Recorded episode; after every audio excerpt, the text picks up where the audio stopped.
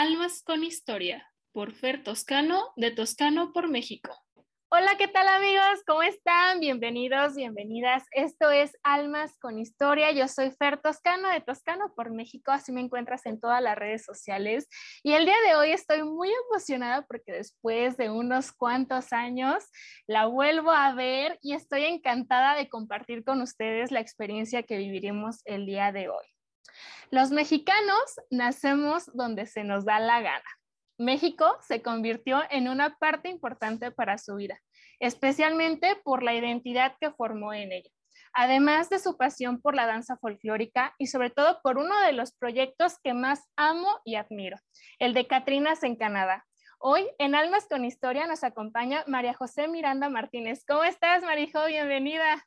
Muy bien, muy bien, Fer, muy, muy este, contenta de estar aquí saludándote y también felicitándote por todos tus logros.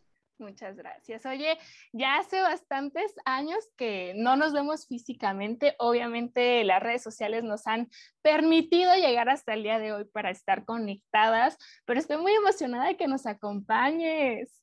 Sí, igualmente, y qué bonito, ¿no? Podernos conectar yo estando aquí en Toronto, Canadá, y tú en, en México y tener esta, esta conversación.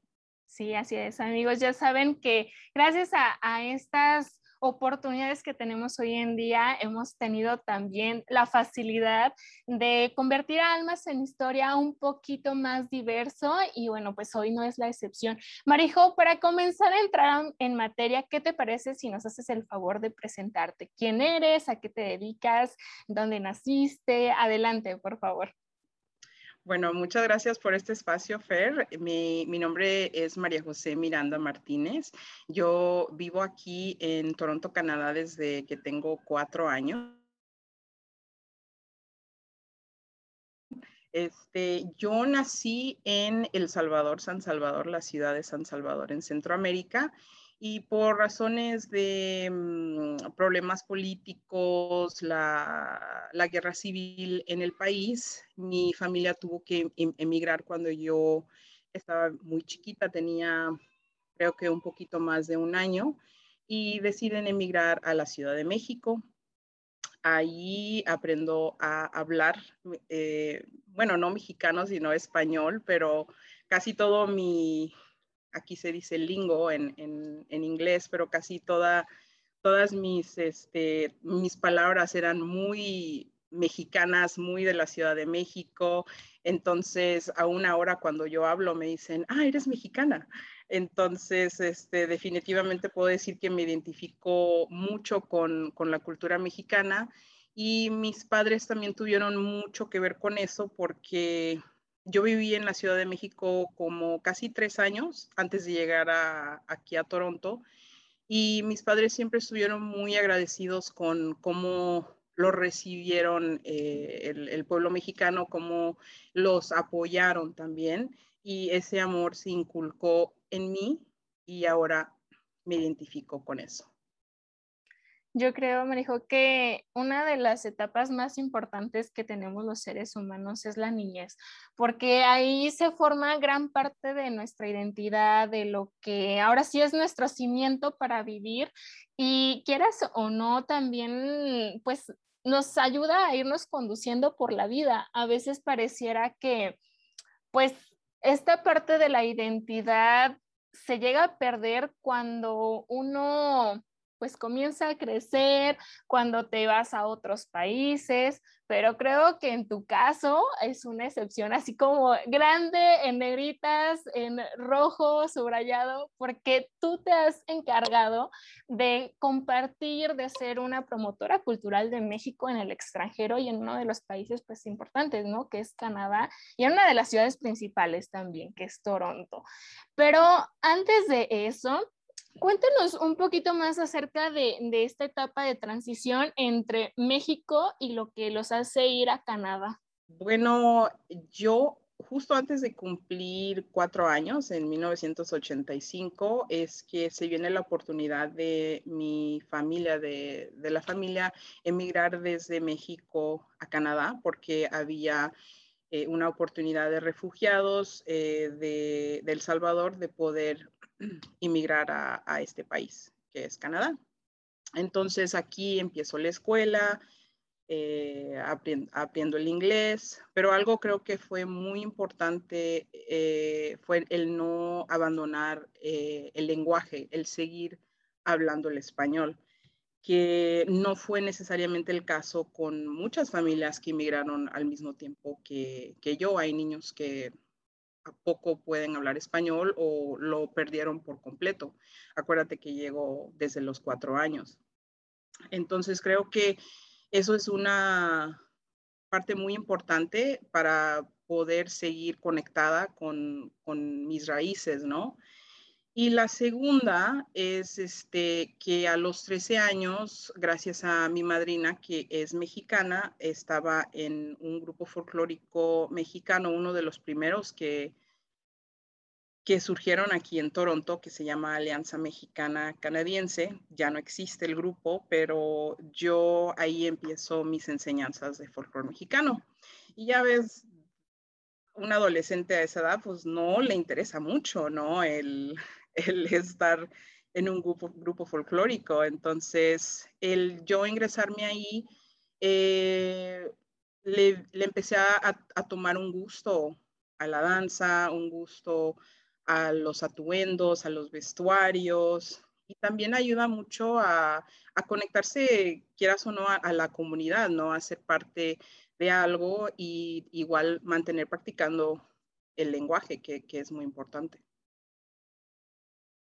Sí, totalmente. Y, y, como dices, ¿no? O sea, a veces son como coincidencias, a veces es como te obligo, tienes que ir, tienes que hacerlo, pero yo creo que la parte más bonita es este proceso en el que se convierte en un gusto propio y en el que pues a lo mejor sin imaginar que iba o a dónde iba a parar, te lleva a otro mundo totalmente diferente. Como mencionaba un poco en la descripción, Marijo, te conviertes en directora de un ballet folclórico en Toronto, ¿cómo, ¿cómo, es esa parte que te lleva a, a, formalizar a lo mejor ya un poquito más este gusto que te nació después de un disgusto, por así decirlo, de una obligación?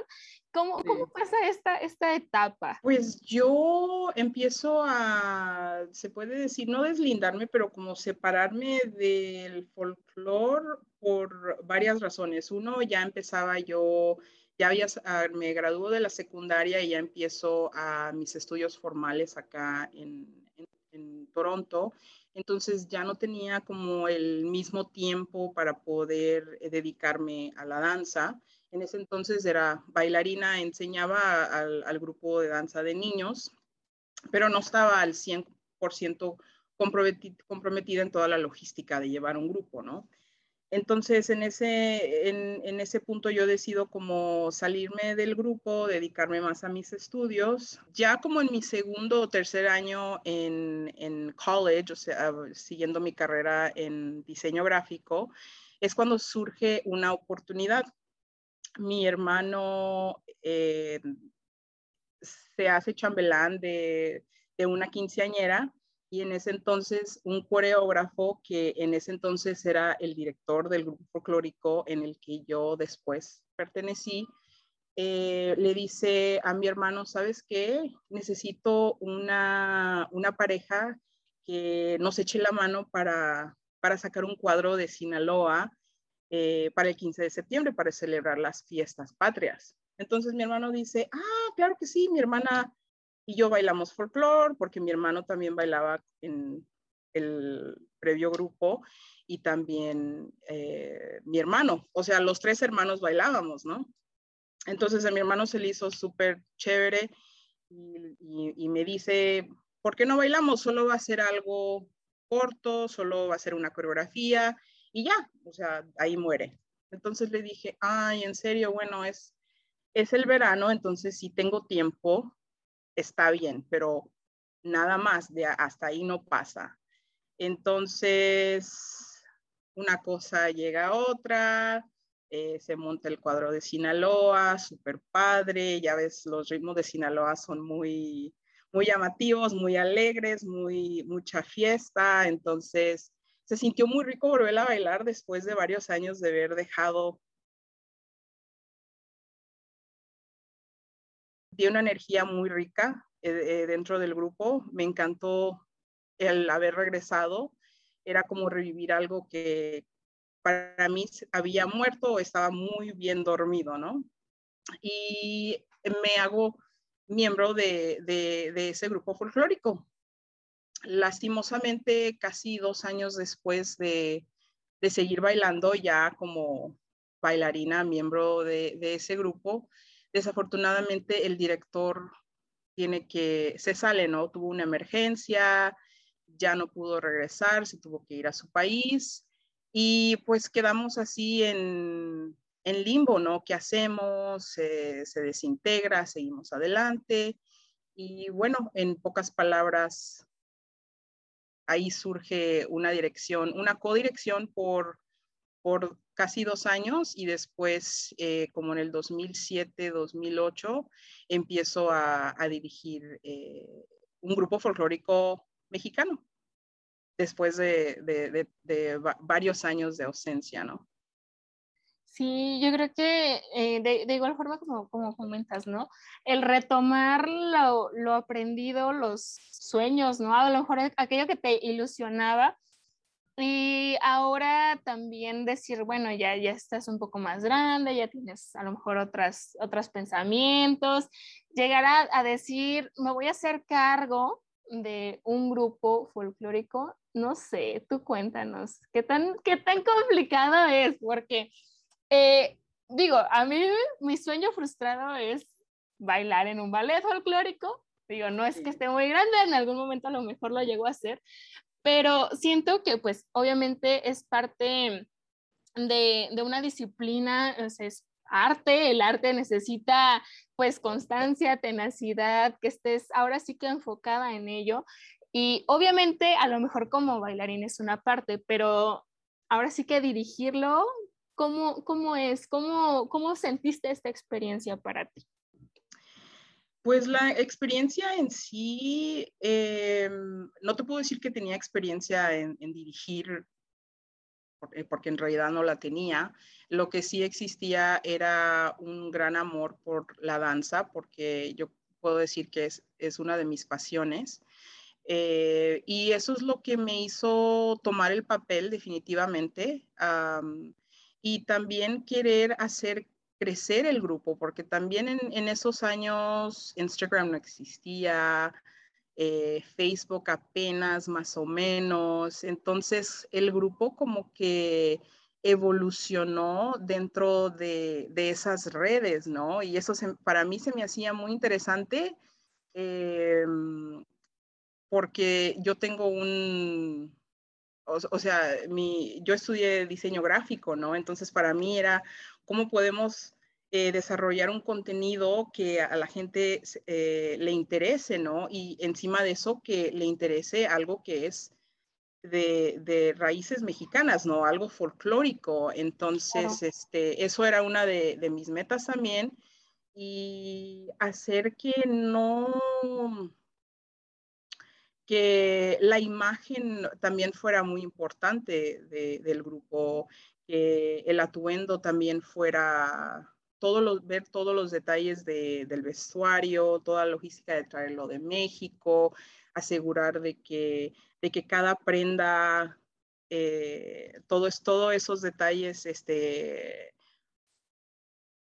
¿cómo te puedo decir? Este, estuvieran a la perfección, porque aparte soy demasiado perfeccionista, se puede decir. Este, pero todo eso yo fui evolucionando y aprendiendo, ¿no? A la vez.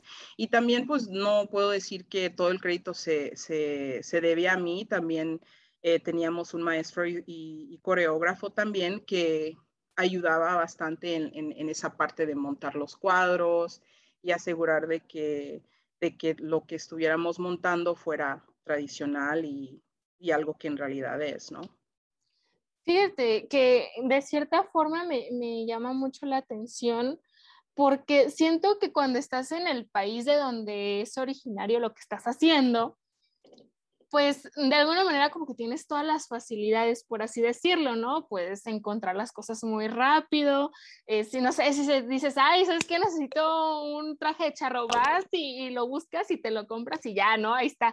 Pero no estás en México, o sea, estás en otro país y, y realmente eso pone más interesante el asunto. ¿Cómo, ¿Cómo fue para ustedes poder llegar a transmitir o hacer sentir esta identidad de, de México en un país que es multicultural, que de cierta forma eh, también tiene como, pues esta parte hermética, por así decirlo, pero ¿cómo, cómo lograste romper o, lograron romper este paradigma? ¿Cómo aceptaron a México?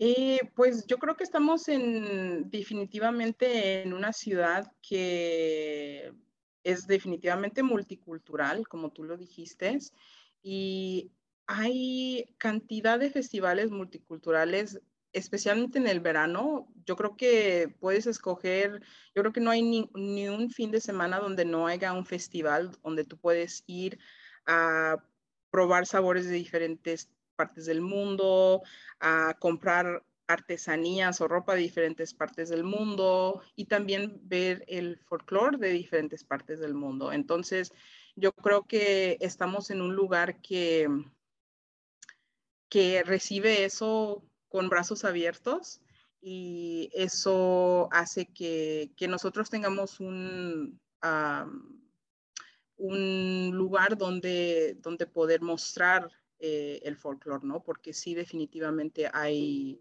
hay donde. Sí, claro, pero como te digo, o sea, no, no sé, a ver, cuéntanos alguna experiencia que dijeras, híjole, me hace falta un traje, no sé, de Adelita, de, de charro, no sé, de lismo, ¿cómo le hacías? O sea, realmente eso me intriga, ¿cómo le hiciste en los momentos en los que era como de, ya tengo el evento en la puerta y me falta el traje? Bueno, una cosa es de que se, se, olvide un atuendo en la casa, que lo dejaste en la puerta y se te olvidó ponerlo en el carro para que estuviera ahí listo, ¿no? Que eso es otro ataque de corazón. Y otro es la, logística de traer atuendos folclóricos desde, desde México. Sí, definitivamente es, es algo eh, que toma mucho tiempo, definitivamente. Pero quieras o no, siempre tenía como un contacto, ¿no? Eh, sea que yo iba a México directamente en, estos pasados años, estos pasados seis, siete años, yo casi todos los años he ido a México, entonces yo personalmente voy a traer esos trajes o tenía un familiar que venía de, visita y se aprovechaba para que una maleta fuera de, trajes o vestuario, ¿no? Este, pero creo que en, en, el términos de hacer contactos y a dónde los compro y una costurera que me haga un traje, pues nunca, nunca he sentido que he tenido problema en ese sentido, nunca me he sentido estresada. Yo creo que más bien, Eres como tú dices, el, el, el, estrés ha sido de que, ay, se me olvidó un traje y ahora qué hago, ¿no? De resolver el problema en ese momento, pero, pero de, de la logística de traer los trajes, pues siempre eso ha yo creo que la única vez donde, donde sí sentí como nervios es que estábamos montando un cuadro de Nayarit y me, me puse a buscar en aduanas a ver si traer machetes era un problema porque es un arma o no es un arma. Entonces tuve que leer ahí en detalle a ver si era prohibido no es prohibido, así si alguien quiere saber si puede traer machetes, pues, está bien, ¿no? Eh, pero sí, eso, esa fue la única preocupación, se puede decir, eh, la persona que me los traía, porque era, no era solo un machete, era para, creo que seis parejas, son, y, y, es un par de machetes, entonces venían 12 machetes en un, como para armar una revolución, ¿no? Sí, claro. Entonces, este, ese fue, eh, yo creo que esa fue la única vez donde sí me preocupé por, por la persona que los traía, ¿no? Pero también traían una biografía del grupo, toda la información del grupo, para qué se iban a usar, incluso hasta imprimí para qué se usan los machetes en un baile folclórico, etcétera, ¿no? Entonces, yo creo que esa fue la única vez que sí como un poquito de nervios. Fíjate, esto, esto es muy interesante porque normalmente cuando nosotros viajamos al extranjero, nos queremos llevar hasta el molcajete, ¿no? O sea, queremos llevarnos todo y eso incluye desde la parte de la gastronomía, o sea, todo, todo, todo lo que podemos imaginar porque obviamente sabemos que nos va a costar trabajo encontrarlo, no porque no lo vayamos a encontrar, pero sí va a ser un poco más complicado. Entonces, esto que dices, o sea, realmente uno se tiene que dar una sumergida ahí en toda la cuestión legal por cualquier cosa, porque al final de cuentas también pues tienes que estar consciente, ¿no? No vas a, o sea, no vas a ser como de que lo llevo de un estado a otro, o sea, realmente vas a cruzarlo, ¿no? Sí, está cruzando fronteras. Sí, y, y eso también pues hace una invitación a que te, tengas que empapar más de lo que estás haciendo, que realmente haya una responsabilidad y una conciencia de que lo que vas a hacer realmente va a tener, tener un impacto y va a tener también un proceso y que a lo mejor no va a ser el más fácil, pero cuando tienes todas estas ganas de hacerlo, pues lo vas a lograr. Marijo, de, de las eh, actividades que has tenido a lo largo, pues ya de estos años eh, allá en, en Toronto, obviamente nos dices, hay múltiples festivales. Cuéntanos, por favor, de las experiencias más memorables que tengas de los festivales, ¿qué es algo que tú dices, wow, esto me enchina la piel cuando lo platico o esto marcó un parteaguas, no tanto en la cuestión del, del grupo, sino en la tuya? Eh, bueno, definitivamente tengo muchas experiencias muy bonitas en, dentro de, mi vida folclórica, se puede decir. Eh, las más bonitas han sido las amistades que he formado en el transcurso de los años, que son muy especiales para mí, son como una, un núcleo, una familia que formé, ¿no? Y, seguimos en contacto y, incluso ahora en mi, proyecto de Catrina seguimos en contacto, me siguen apoyando, entonces... Eh, eso ha sido algo muy especial para mí, definitivamente, la conexión humana y y las amistades importantes que he formado. Por el otro lado, como te mencionaba, em, cuando ganamos el, primer lugar en, el, en el Chin Picnic, siendo el primer grupo folclórico, no, no necesariamente mexicano, sino latinoamericano, porque sí hay aquí grupos folclóricos de diferentes partes de Latinoamérica, Ecuador, El Salvador, em, Colombia, Venezuela, eh, se sintió muy bonito porque era algo que no esperábamos y nos sentimos muy, ¿cómo te puedo decir? Que, que, se reconociera todo el trabajo que hicimos, ¿no? Eh, se sintió muy bonito. Y una anécdota es de que en esa presentación mm, mi hermana se cae eh, por unos segundos muy pequeños en el jarabe tapatío. Y Híjole. Sí, y entonces se puede decir que solo porque se cayó en, eso, en, esos segundos, no pensábamos que íbamos a ganar, ¿no? Y, aún así ganamos. Entonces eso fue, aparte de la anécdota, fue, fue muy especial, muy chistoso, pero, pero más que nada muy, muy especial, ¿no? Haber recibido ese reconocimiento. Eh, otro, em, podría decir que cuando se celebraron los,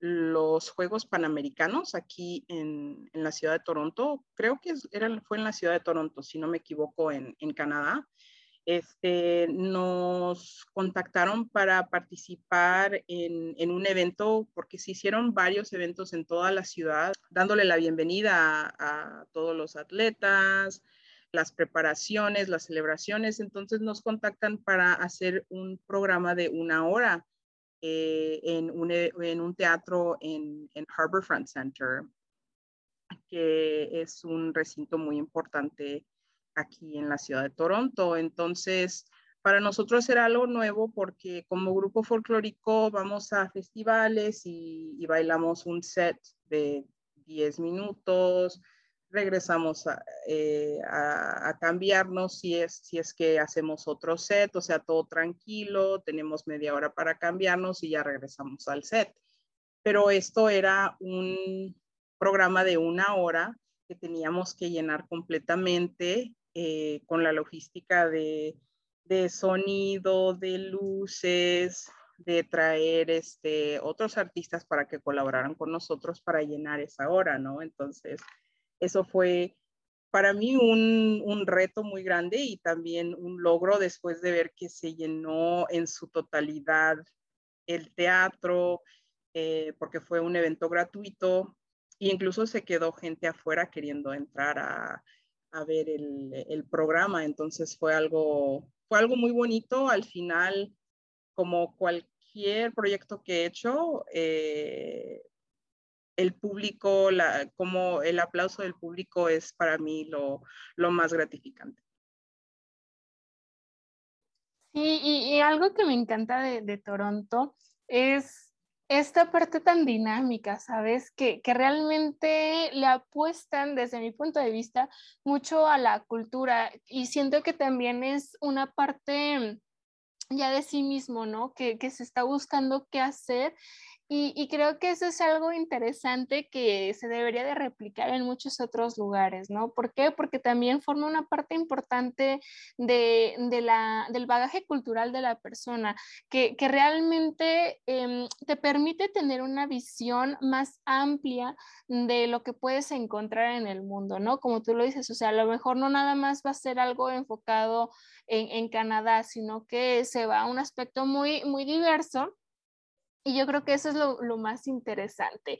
Y precisamente aunado a ello, pues vamos a, a otro punto súper importante que en el 2018, por ahí hay como un parteaguas entre tus proyectos. Pero antes de eso, nos encantaría que nos platicaras una de las razones que te ha conectado aún más fuerte con México y es el aspecto de, de, tu matrimonio, ¿no? Tu esposo, que para los que no sepan, yo les pido por favor que sigan a, a Marijo en sus redes sociales, que ahorita nos las va a decir, pero es que en serio, tengo tanto que decir al, al, respecto, así que primero dinos por favor, ¿cómo fue que lo conociste? A ver, échanos el chisme. bueno, como tú sabes, Fernanda, cuando nos conocimos a, hace unos años, conociste a, mi esposo Roberto y él es de San Luis Potosí. Lo conocí en el grupo folclórico en el que estaba dirigiendo. La primera vez que lo conocí, pues no pasó nada, era un otro miembro del grupo, un miembro, era un bailarín y llegó a Canadá como en el 2019, ah, digo en el 2009, eh, corrijo y llegó brevemente por un año, se me hizo una excelente persona, un excelente bailarín eh, y se tuvo que regresar a México. Después regresa como en el 2010 y ahí es donde sigue una amistad que después se vuelve una relación. Y bueno, ya llevamos eh, en, en, abril del 2022, eh, cumplimos 10 años de casados gracias a Dios, y con dos retoñitos. Sí, y, yo creo que son esas cosas que, que, uno, pues, no, o sea, ni por aquí te esperas, que, que para empezar, bueno, pues mexicana de nacimiento no eres, pero como lo dijimos al inicio, o sea, nosotros nacemos donde queremos, o sea, no es ninguna limitante.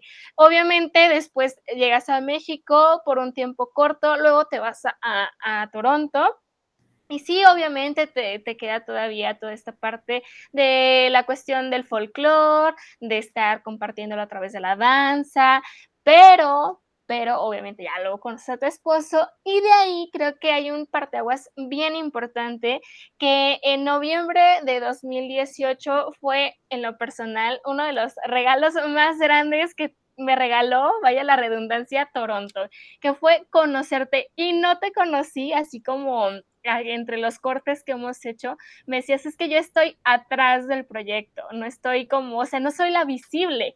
Y, yo creo que eso fue como algo de lo que a mí me llamó la atención. Cuando en el 2018 estábamos pues en vísperas de, Día de Muertos, una amiga que ni siquiera es mexicana, es colombiana, me dijo, oye Fer, ¿qué te parece si vamos a, al festival de Día de Muertos?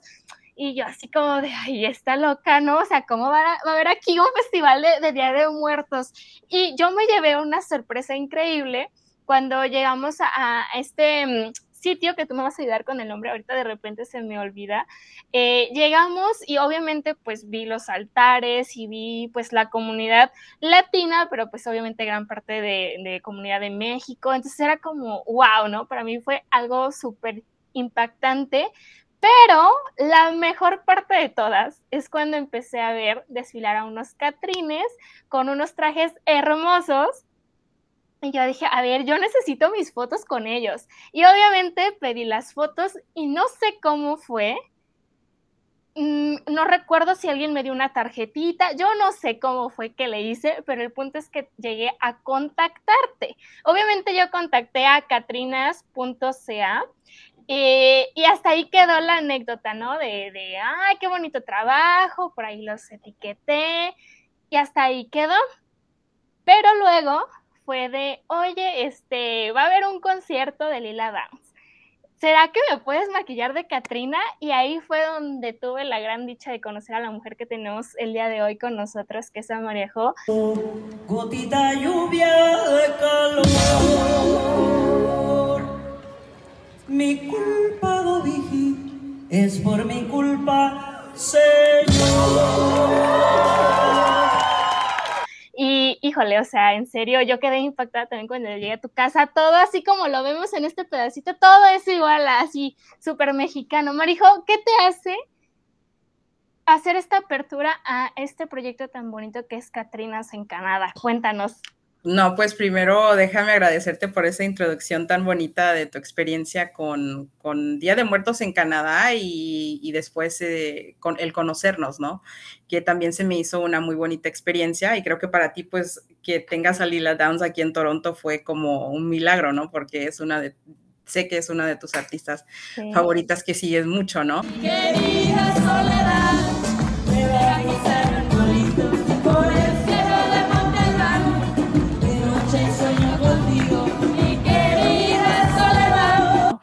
Eh, el proyecto de Katrina creo que sería similar a, mi experiencia con el folclore, ¿no? Que, que fue evolucionando con el tiempo y después se volvió una pasión muy grande para mí.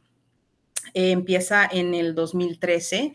El recinto del que estabas hablando es el Harbourfront Center, que es un centro cultural sin fines de lucro muy reconocido y muy querido aquí en Toronto y, lleva muchos, muchos años celebrando eh, el Día de Muertos en todos los años. Entonces, para nosotros, eh, en ese entonces seguía dirigiendo a, este grupo folclórico que dirigí por más de 10 años y nos contactaron para hacer un programa de 30 minutos de folclore mexicano para, para incluir en la programación de Día de Muertos.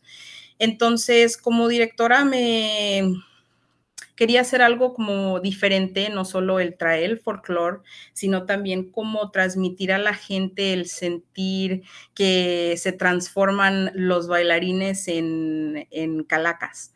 Entonces eh, decidimos llamar el programa Calaveras y Colores y de ahí empezar a elaborar y experimentar con maquillaje artístico, que es algo que yo nunca había hecho.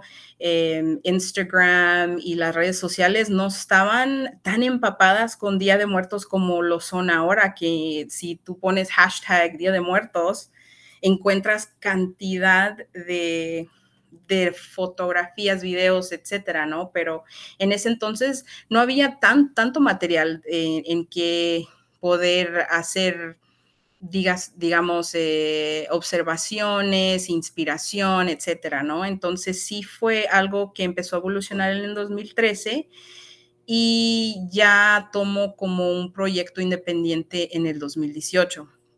En el 2018 eh, decido eh, ya deslindarme de lo folclórico, tanto por cuestiones personales, ya soy mamá de dos niños, ya no tengo el tiempo para poder dirigir o, dedicarle a, la danza como lo tenía antes, tengo otras responsabilidades, entonces decido eh, tomar el proyecto de Catrinas en el 2018 y pues ahora, como tú dices, catrinas.ca es, es este, mi, mi pasión ahora. Cuando, cuando se hizo la, la o sea, mi propuesta de preguntarte de, de, si maquillabas, o sea, de verdad yo dije, ay, me va a decir que no, o sea, pues, mm, pues como, ¿por qué tendría que decirme que sí? Cuando me dijiste que sí, yo estaba, o sea, que brincaba, saltaba y revoloteaba por todas partes, que realmente me quedaba relativamente lejos, eran como, no sé, casi una hora de donde vivía a, a tu domicilio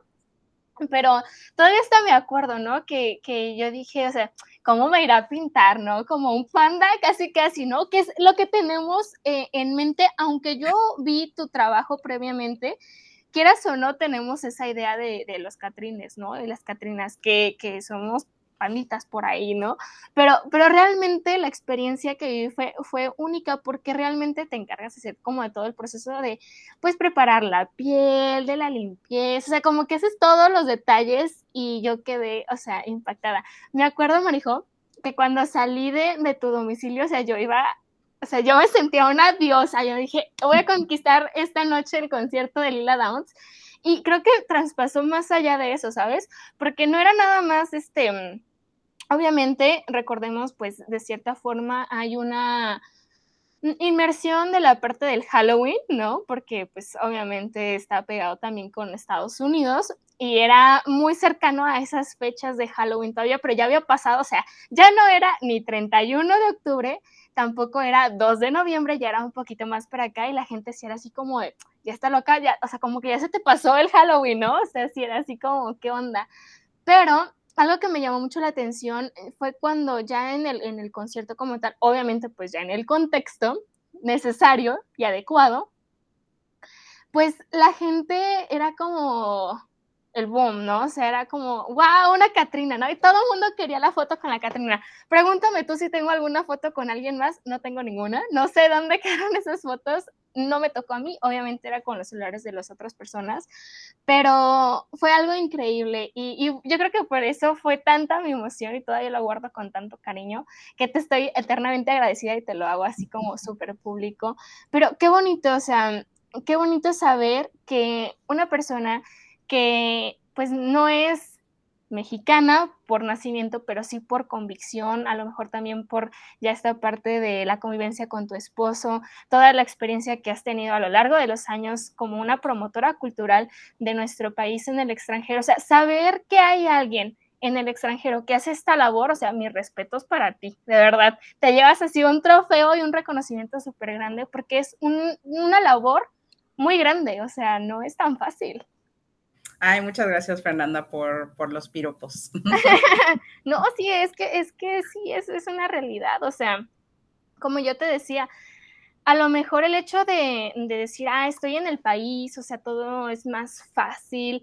¿Por qué? Porque aquí encuentro todo lo, lo, que necesito, ¿no? O sea, si se me ocurre a mí, ay, mañana me pinto de Catrina y me voy a poner un traje, no sé, de Guadalajara, uno de Jalisco, pues lo, tengo fácil, pero estar en un lugar así, o sea, sí es, sí es otra cosa, o sea, te, te mueve del contexto.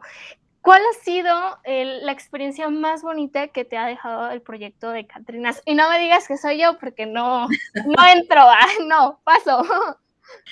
Eh, pues como, igual como, como te menciono, yo siento que en mis proyectos eh, eh, hay mucha evolución de por medio y con Catrinas, si mis, mis, redes sociales las empecé en el 2018, ¿no?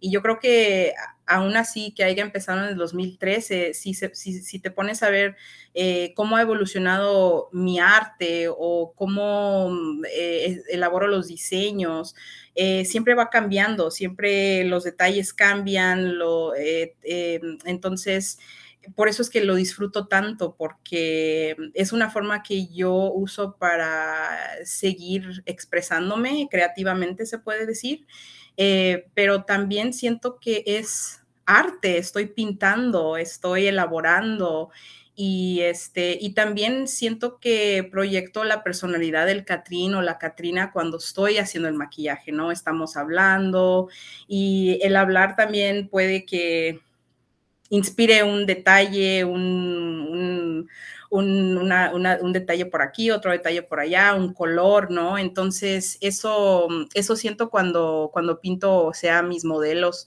y a mis Catrinas cuando estoy elaborando tanto eh, los tocados, porque los tocados también los, los creo desde, desde cero, los hago, eh, o pensar, ok, qué atuendo van a usar, qué accesorios van a usar, o también cuando me contactan clientes como tú, ¿no? Que me dicen, quisiera que me pintes y, y este, y lo más gratificante es cuando ellos me, mandan como tú fotos y me dicen, no me quiero quitar el maquillaje, me da tanta tristeza quitármelo, quiero llorar, quiero quedarme con esto para siempre, ¿no? Entonces, esa transformación que, que se logra con, se puede decir, eh, lo que yo hago, eh, eso es literalmente una experiencia, es una transformación, una experiencia y la gente queda súper, súper contenta, que creo que eso es lo que me llena más. Sí, yo soy una de esas personas. Y sí es cierto, ¿sabes? Ese maquillaje, obviamente, pues ya, ya lo hiciste como en la tarde, tarde noche, pasó el concierto y amigos, es, ese maquillaje, o sea, estaba intacto. No es de que, de esas que te lo pones y a las 30 minutos ya tienes todo, o sea, ya pareces un panda realmente de que se te escurre.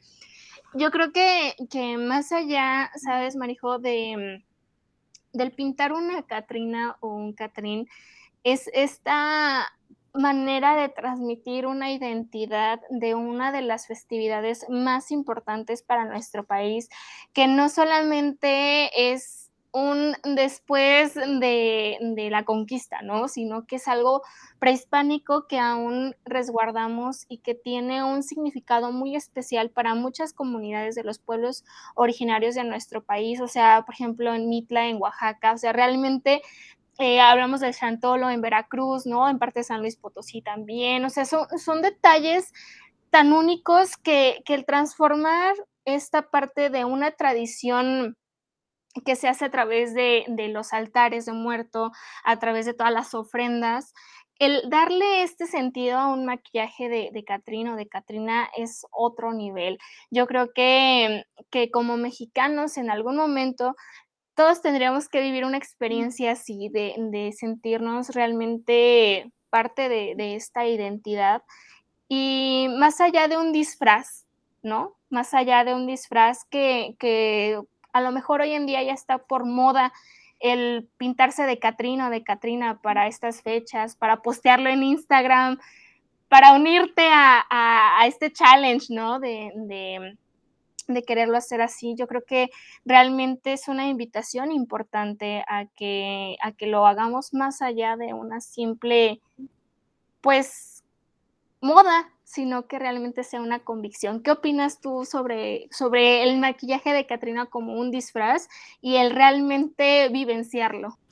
Eh, bueno, a mí nunca, ah, sea en inglés o en español, nunca me ha gustado la palabra disfraz porque siento que no es la palabra adecuada para, para lo que hago porque siempre busco todavía de alguna forma u otra exhibir los trajes, los diferentes trajes regionales de México, aunque sean estilizados por, por cuestiones artísticas, pero, pero siempre busco em, seguir eh, exhibiendo em, los, los, diferentes trajes. Y si ves mi, mis redes sociales o mi sitio web, ves trajes de Sinaloa, de Veracruz, eh, de Chiapas.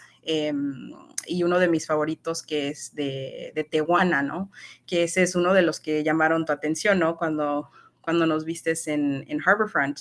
Y pues tengo el privilegio de tener dos, dos trajes de Tehuana que, que, no son fáciles de conseguir. Incluso el último que, que tuve el privilegio de comprar eh, directamente en, en el centro de Oaxaca. Em, yo he visitado la ciudad de Oaxaca varias veces, como tres, cuatro veces pero la segunda vez vi este traje de Tehuana que tiene fondo eh, color vino y el, primer traje que tengo tiene fondo negro.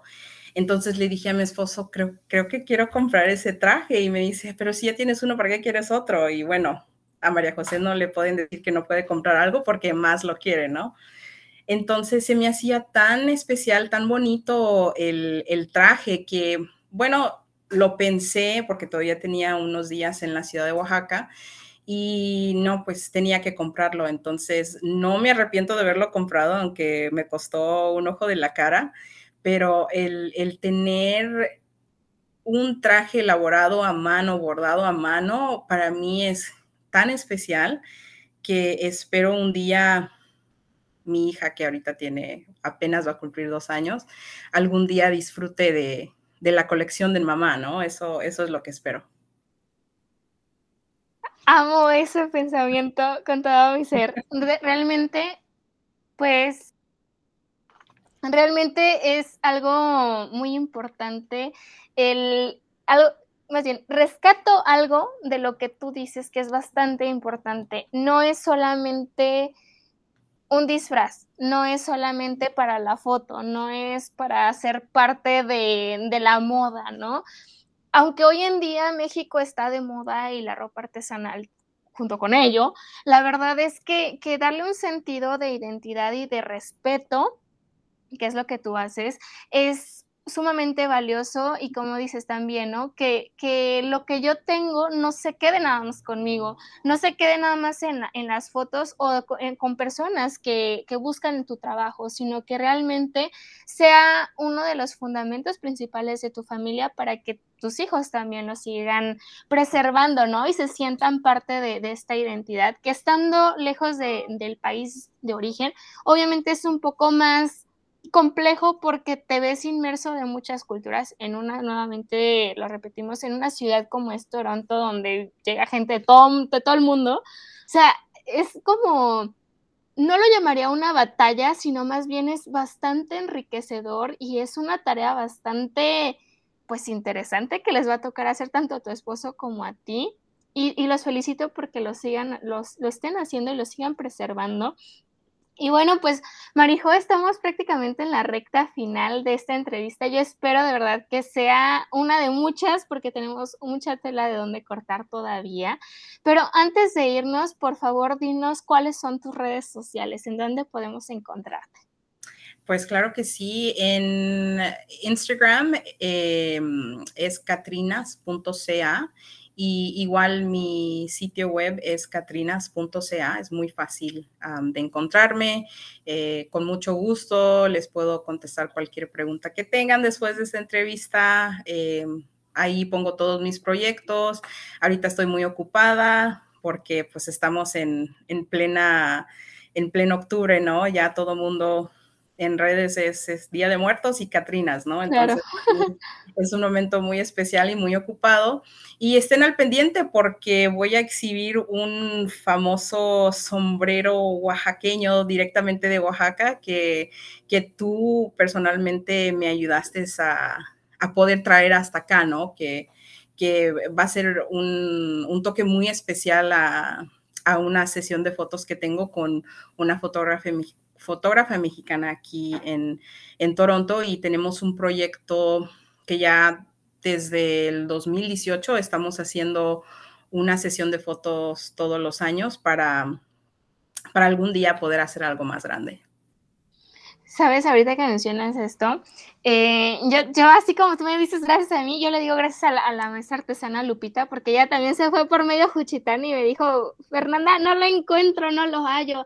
Realmente eh, también es, es, necesario decir que la indumentaria eh, de, de, los pueblos originarios, que los trajes regionales, que también algunas piezas artesanales pues son complejas de, de, encontrar, ¿no? Que no es así como de que, ay, se me ocurre y ya mañana lo tengo. Realmente esto pasa también por toda la cuestión, ¿no? De, de, cómo se nos bombardea o nos autobombardeamos con prendas que no son de nuestro país, ¿no? Y que, que a veces cada vez es como más difícil conseguir ciertos aspectos. Por ejemplo, en el caso del sombrero de, mm, pues, de la región del Istmo, me decía es que solamente ya queda una persona que los elabora, o sea, como debe de ser. Y, y esto también es buscar la forma o echar un vistazo acerca de lo que nosotros tenemos en nuestro país, de lo que hacen los maestros artesanos, porque es, es muy valioso y si nosotros lo dejamos de consumir, pues ahora sí que quién lo va a aportar, ¿no? ¿En dónde, en dónde va a parar toda esta tradición de la elaboración de las piezas artesanales? Marijo, un mensaje con el que te gustaría despedirte para el público de Almas con Historia, por favor. Pues Fernanda, muchísimas gracias por el espacio que me has brindado. Honestamente, a veces uno está en el día a día y en el corre-corre que ah, hoy me hiciste sentarme y reflejar en todos estos años en el que he estado involucrada, envuelta en, en, la cultura mexicana aquí en Toronto y, y pues ha sido muy una muy bonita experiencia para mí el, el hablar aquí contigo, en sentarme y, platicar un poquito de, de mi historia. Muchísimas gracias. Pues ha sido un placer y recuerda que estás totalmente invitada las veces que gustes a este espacio. Amigos, pues esto ha sido Almas con Historia.